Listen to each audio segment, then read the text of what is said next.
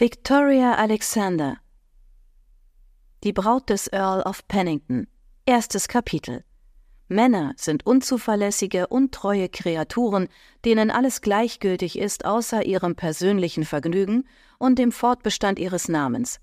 Gwendolyn Townsend Von einem Rechtsanwalt einbestellt zu werden, verhieß nie etwas Gutes. Gwendolyn Townsend setzte sich noch aufrechter hin, als es ohnehin ihre Gewohnheit war, und unterdrückte das Bedürfnis, an der abgeschabten Manschette ihres Umhangs zu zupfen. Sie war die Tochter eines Viscounts und würde sich, selbst unter den derzeitigen Umständen, keinesfalls von einem einfachen Advokaten einschüchtern lassen. Ferner war sie überhaupt nicht davon angetan, dass man sie warten ließ. Dass sie trotz ihrer Herkunft derzeit nur eine Gouvernante war und auch noch eine wenig erfolgreiche, ließ sie dabei großzügig außer Acht. Nicht so leicht war jedoch, diese lang vergessene Warnung zu verscheuchen, die sich machtvoll in ihre Gedanken geschlichen hatte. Sie hallte in ihrem Kopf wieder, seit der Brief des Vermögensverwalters ihres verstorbenen Vaters, Mr. Whiting, sie schließlich in New York erreicht hatte. Warum auch nicht? Sie hatte sie während der ersten 16 Jahre ihres Lebens oft genug von den Dienstboten in Madame Chaussons Akademie für junge Damen gehört. Und hatte sie sich nicht jedes Mal als wahr erwiesen? Gwens letzter Kontakt mit einem Anwalt hatte vor fünf Jahren stattgefunden. Damals hatte Mr. Whitings Neffe, der in das Geschäft seines Onkels eingetreten war, ihr mitgeteilt, sie sei völlig mittellos. Sie erinnerte sich noch gut an diesen Augenblick. Das Unbehagen des jungen Mannes, kaum älter als sie selbst, und das Mitgefühl in seinen braunen Augen. Miss Townsend, Bitte verzeihen Sie, dass ich Sie warten ließ. Ein Gentleman von vornehmer Erscheinung trat in den Raum und kam auf sie zu. Gwen kannte seinen Namen, doch sie waren sich nie zuvor begegnet. Er streckte ihr die Hand hin und sie ergriff sie vorsichtig. Ihr Erscheinen überrascht mich ein wenig. Ich hatte Sie erst in einigen Tagen erwartet. Ich dachte, es sei das Beste, umgehend nach England zurückzukehren. Selbstverständlich. Er entzog ihr seine Hand und blickte zur Tür. Sie erinnern sich an meinen Neffen Albert? Jetzt erst bemerkte sie den jüngeren Mann, der mit erkennbar entschuldigender Miene im Türrahmen stand. Heute lag kein Mitgefühl in seinen Augen, aber sein Gesichtsausdruck war dennoch seltsam. Natürlich. Sie lächelte höflich und wartete. Wenn es etwas gab, das sie in sieben aufeinanderfolgenden Anstellungen gelernt hatte, war es, sich den Anschein von Geduld zu geben. Mr. Whiting nahm hinter seinem Schreibtisch Platz und nickte seinem Neffen herablassend zu. Albert ging zur Tür, blieb aber plötzlich stehen und wandte sich um. Miss Townsend, ich bitte Sie, meine aufrichtige Entschuldigung anzunehmen. Plötzlich erkannte sie, dass in seinem Blick Schuldgefühl lag. Er trat näher. Das alles ist ausschließlich meine Schuld, und ich kann Ihnen gar nicht sagen, wie ehrlich betrübt ich bin, seit der Fehler entdeckt wurde. Ich habe mir größte Sorgen um Ihr. Das reicht jetzt, Albert, sagte Whiting bestimmt. Fehler? Gwen blickte erstaunt von Albert zu seinem Onkel. Welcher Fehler? fragte sie langsam. Es war ein Irrtum. Albert schüttelte den Kopf. Unentschuldbar. Und ich werde mir selbst nie verz. Irrtum? Albert! Whitings Stimme klang schneidend. Albert beachtete ihn nicht. Miss Townsend, Bitte nehmen Sie zur Kenntnis, dass ich mich ab sofort als Ihr Diener betrachte. Sollten Sie irgendetwas benötigen, einschließlich der Vorteile, die nur eine Ehe bieten kann, würde ich mich geehrt fühlen, meine Dienste. Albert! bellte Whiting, ich kümmere mich darum. Du hast sicher andere Aufgaben zu erledigen. Albert zögerte, dann nickte er. Natürlich, Onkel. Er straffte die Schultern und sah ihr in die Augen. Noch einmal, Miss Townsend, ich bitte um Verzeihung. Er ging ohne ein weiteres Wort. Gwen sah ihm nach. Myriaden von Gedanken wirbelten ihr durch den Kopf, aber keiner davon ergab einen Sinn. Whiting räusperte sich. Miss Townsend, ich. Was für ein Irrtum? Sie sah ihm direkt in die Augen. Whiting zögerte, als suchte er nach Worten. Er fühlte sich sichtlich unbehaglich und zum ersten Mal Seit dem Tode ihres Vaters schimmerte in ihr wieder Hoffnung auf. Als sie Whitings Brief erhalten hatte, war sie selbstverständlich neugierig gewesen. Eine bezahlte Rückreise nach England lag bei, ansonsten beinhaltete er nur die Nachricht, dass sie wegen einer dringenden Familienangelegenheit umgehend zurückkehren müsse. Sie hatte nur zu bereitwillig ihren Arbeitgebern und deren unerfreulichen Sprösslingen den Rücken gekehrt und das erste Schiff nach Hause genommen. Mr. Whiting?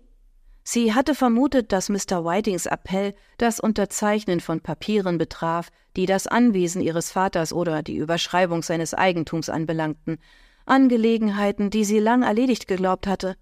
Doch was immer der Anlass war, immerhin war er in Whitings Augen bedeutsam genug, um ihr die Rückkehr nach England zu ermöglichen, und nur das zählte.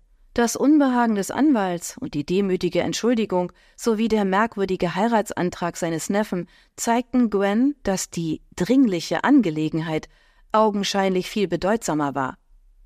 Miss Townsend. Whiting faltete die Hände auf dem Schreibtisch vor sich. Mein Neffe hätte sie niemals auf die Art und Weise über ihre finanzielle Situation informieren dürfen, wie er es tat. Ebenso wenig hätte er ihnen so bald nach dem Ableben ihres Vaters überhaupt etwas sagen sollen. Gwens Mut sank. Das war sehr gedankenlos von ihm und Mr. Whiting, so sehr ich Ihre aufrichtige, wenngleich längst überfällige Entschuldigung im Namen Ihres Neffen zu schätzen weiß, war es doch wohl kaum nötig, mich dafür quer über den Ozean fahren zu lassen. Ich bin Ihnen jedoch äußerst dankbar für die Heimreise. Ich gehe davon aus, dass Sie damit Ihr Gewissen erleichtern wollen, um die Bekanntgabe meiner finanziellen Situation am Tag nach meines Vaters Tod nicht so schroff erscheinen zu lassen.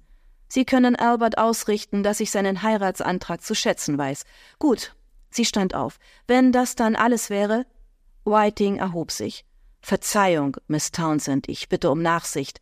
Das ist noch lange nicht alles. Die Angelegenheit ist ausgesprochen delikat und äußerst schwierig. In vielerlei Hinsicht habe ich das Gefühl, dass mein Neffe und ich, nun ja, beinahe ihr Leben ruiniert haben. Mein Leben ruiniert? Das ist wohl kaum möglich. Sie blickte ihm direkt in die Augen. Sie kennen die Lage meines Vaters besser als jeder andere. Sein Titel, das Herrenhaus und der Grundbesitz fielen der Erbfolge gehorchend an seinen einzigen noch lebenden männlichen Verwandten, einen entfernten Cousin, den ich nie kennenlernte. Da ich nicht als Mann geboren wurde, sie schluckte die Welle von Bitterkeit hinunter, die bei diesen Worten in ihr hochstieg, konnte ich sein Zuhause, mein Zuhause, nicht erben, das ist eine Tatsache, Mr. Whiting, eine, die mir immer bewusst war. Die Erklärung Ihres Neffen kam nicht überraschend, wenngleich der Zeitpunkt und die Ausdrucksweise nicht gerade sehr feinfühlig waren. Zum ersten Mal, seit sie das Büro betreten hatte, lächelte sie, wenn auch ein wenig verhalten. Naturgegebene Umstände und die Gesetze der Männer haben mein Leben zerstört, allerdings empfinde ich es nicht als vollkommen ruiniert. Ich habe immer noch meinen Namen und meinen Ruf, und ich werde Mittel und Wege finden, für mein Auskommen zu sorgen. Ja, erwiderte Whiting beinahe unfreundlich, das ist vielleicht nicht notwendig. Nein? Bitte. Er deutete auf den Stuhl und sie nahm wieder Platz. Whiting ließ sich wieder in seinem Sessel nieder und holte tief Luft. Als mein Neffe sie von ihrer finanziellen Situation in Kenntnis setzte, hatte er in solchen Dingen noch nicht so viel Erfahrung wie heute. Sie winkte ab. Eine weitere Entschuldigung ist nicht erforderlich. Lassen Sie mich bitte fortfahren. Er schnaufte. Was ich sagen möchte ist, dass Albert aus Unerfahrenheit vor fünf Jahren falsche Schlüsse gezogen hat, was die Angelegenheiten ihres Vaters betrafen.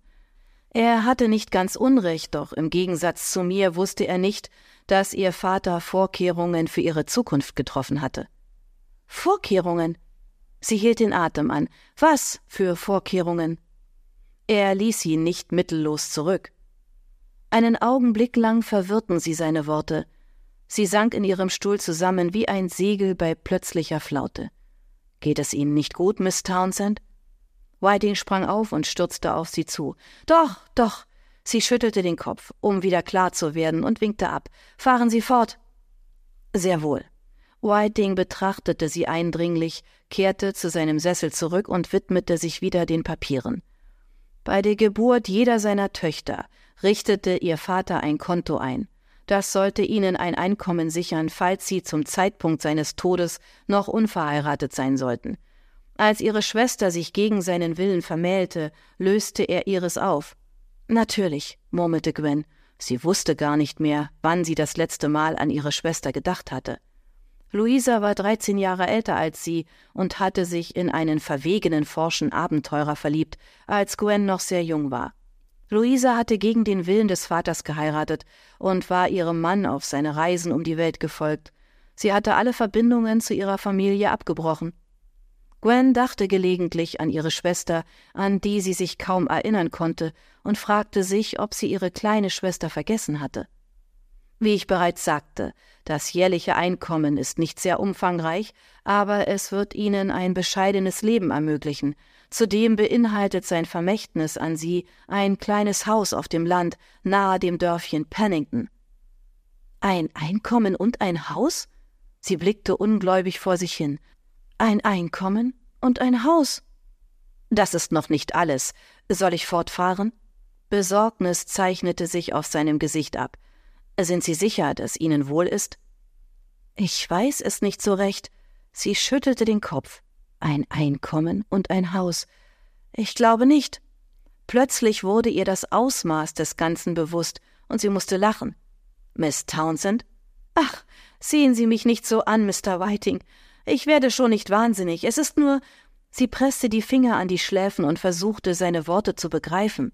Diesem Fremden gegenüber konnte sie unmöglich ihre Erleichterung, nein, die unerwartete Freude darüber verständlich machen. Ein Gedanke schoss ihr durch den Kopf und ihr Vergnügen verebbte. Warum hat man mich nicht vorher darüber informiert? Miss Townsend, wie bereits erwähnt, Albert. Zum Teufel mit Albert! Grenzenlose Wut ließ sie aufspringen.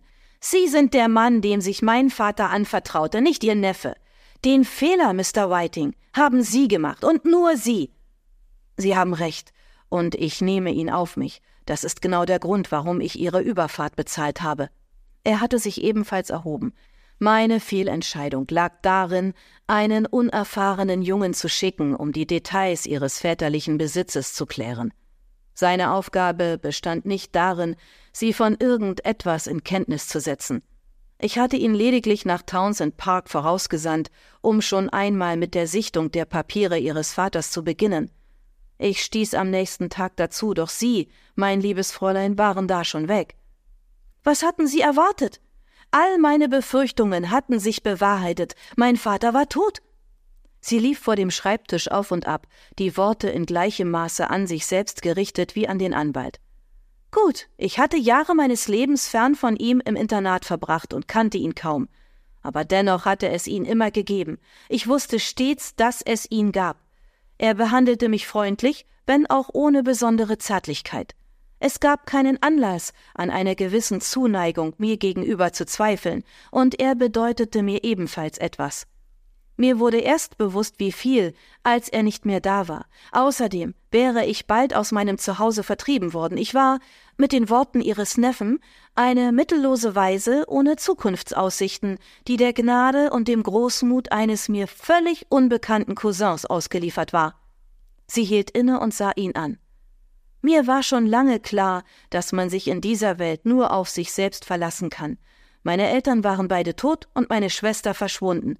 Nichts hielt mich mehr in Townsend Park. Sie können mir kaum verübeln, dass ich wegging. Sie trat näher. Jeden Tag meines Lebens sagte ich mir, mein eigenes Leben zu führen, sollte mein Vater sterben und ich noch nicht verheiratet sein. Und genau das tat ich, Mr. Whiting. Sie waren schwer zu finden, brummte Mr. Whiting. Ich habe es wirklich versucht. Es dauerte Monate, ihre Spur von Townsend Park zum Haus dieser vermaledeiten Französin in London zu verfolgen. Seine Augen verengten sich. Wie haben Sie das nur geschafft, als mittellose Weise, die Sie waren? Ich hatte meine Quellen, gab sie hochmütig zurück. Sie hatte jahrelang alles Geld gespart, was ihr in die Finger geraten war. Er schnaubte. Zweifellos. Schließlich hatte ich die beiden Damen, Madame Frenot und Madame de Chabot, aufgespürt und eines Tages würde ich gern wissen, woher Sie eine Dame von solch zweifelhaftem Ruf kennen. Mr. Whiting. Madame de Chabot ist Madame Frenots Schwägerin. Madame Frenot war meine Lehrerin und ist bis heute meine liebste Freundin, und beide Damen waren überaus freundlich zu mir. Da Mr. Whiting Madame de Charbon offensichtlich missbilligte, sollte Gwen wohl besser nicht erwähnen, dass sie seit ihrer Ankunft in London vor zwei Tagen bei den beiden wohnte. Der Mann hatte trotz allem die Verfügungsgewalt über ihre Finanzen, dennoch Außerdem schulde ich niemandem eine Erklärung, Ihnen am allerwenigsten, ich bin kein Schulmädchen mehr. Aha, er funkelte sie an, aber genau das waren Sie, als Ihr Vater starb. Sie waren gerade einmal sechzehn Jahre alt, und ich wurde als Ihr Vormund und als sein Testamentsvollstrecker bestimmt, und, das sollte ich noch erwähnen, als Ihr Vermögensverwalter bis zu einer etwaigen Vermählung. Ich benötige jetzt keinen Vormund mehr, ich bin mündig. Ungeachtet dessen habe ich immer noch die Verfügungsgewalt über ihr Einkommen und werde sie bis zu dem Tag behalten, an dem sie heiraten oder ich sterbe. Er beugte sich drohend vor. Setzen Sie sich, Miss Townsend. Sie wollte protestieren, überlegte es sich aber anders und setzte sich.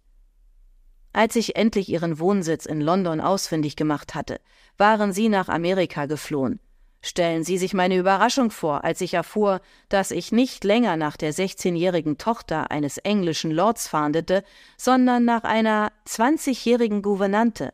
Eine Miss, er blickte kurz auf die Papiere vor sich, nein, eine Mademoiselle Fromage? Fromage? Er zog eine Augenbraue hoch. Käse? Seien Sie nicht albern, murmelte sie. Es war Fromage. Aha, wie auch immer, es gelang ihnen, meinen Nachforschungen stets einen Schritt voraus zu sein. Wieder blickte er auf die Papiere. Ihre erste Anstellung in Philadelphia dauerte nur wenige Monate. Im Anschluss nahmen sie eine Stelle in Boston an, wieder nur für kurze Zeit, wie auch die folgenden Posten in Baltimore, Trenton, wiederum Philadelphia. Bis zu ihrer jüngsten Anstellung in New York, wo sie endlich lange genug blieben, damit meine Helfer sie finden konnten. Er sah sie durchdringend an. Es wäre leichter gewesen, wenn sie nicht ständig ihren Namen geändert hätten. Der letzte war. Wie? Picard, murmelte sie. Ich nehme an, das geschah, um schlechte Referenzen zu vermeiden? Sie seufzte gereizt und blickte unschuldig ins Leere, wobei sie sorgfältig den Blickkontakt mit ihm vermied. Meine Persönlichkeit ist nicht sonderlich geeignet für den Beruf einer Gouvernante. Eine Unzulänglichkeit, die noch durch die Neigung der Amerikaner verstärkt wird, bemerkenswert ungezogenen und verwöhnten Nachwuchs zu produzieren. Plötzlich wurde ihr bewusst, dass sie niemals wieder in dieser Position sein müsste. Sie lenkte den Blick zurück auf Mr. Whiting, und ein seltsamer Anflug von Ehrfurcht schlich sich in ihre Stimme. Ich muss das doch niemals wieder tun, oder? Wie ich schon sagte, Miss Townsend, das Einkommen ist sehr bescheiden, für ihre Bedürfnisse als unverheiratete Frau ausreichend, aber mehr auch nicht. Sie werden nicht so leben können, wie sie es von Townsend Park gewöhnt waren, aber nein, er lächelte. Sie werden sich keine Anstellung mehr suchen müssen. Gwen kostete den Klang dieser Worte lange aus. Sie hatte mit vielem gerechnet, als sie seinen Brief erhielt, aber damit nicht. Ihr Zorn war verflogen. Langsam begann sie einzusehen, dass die letzten fünf Jahre nicht nur Alberts Fehler waren, sondern auch ihrer eigenen Impulsivität angelastet werden konnten. Nun gut, Mr. Whiting. Sie schenkte ihm ein herzliches Lächeln und erhob sich. Wo ist mein Geld? Er stand auf und sah sie amüsiert an. Ich bin noch nicht fertig, Miss Townsend.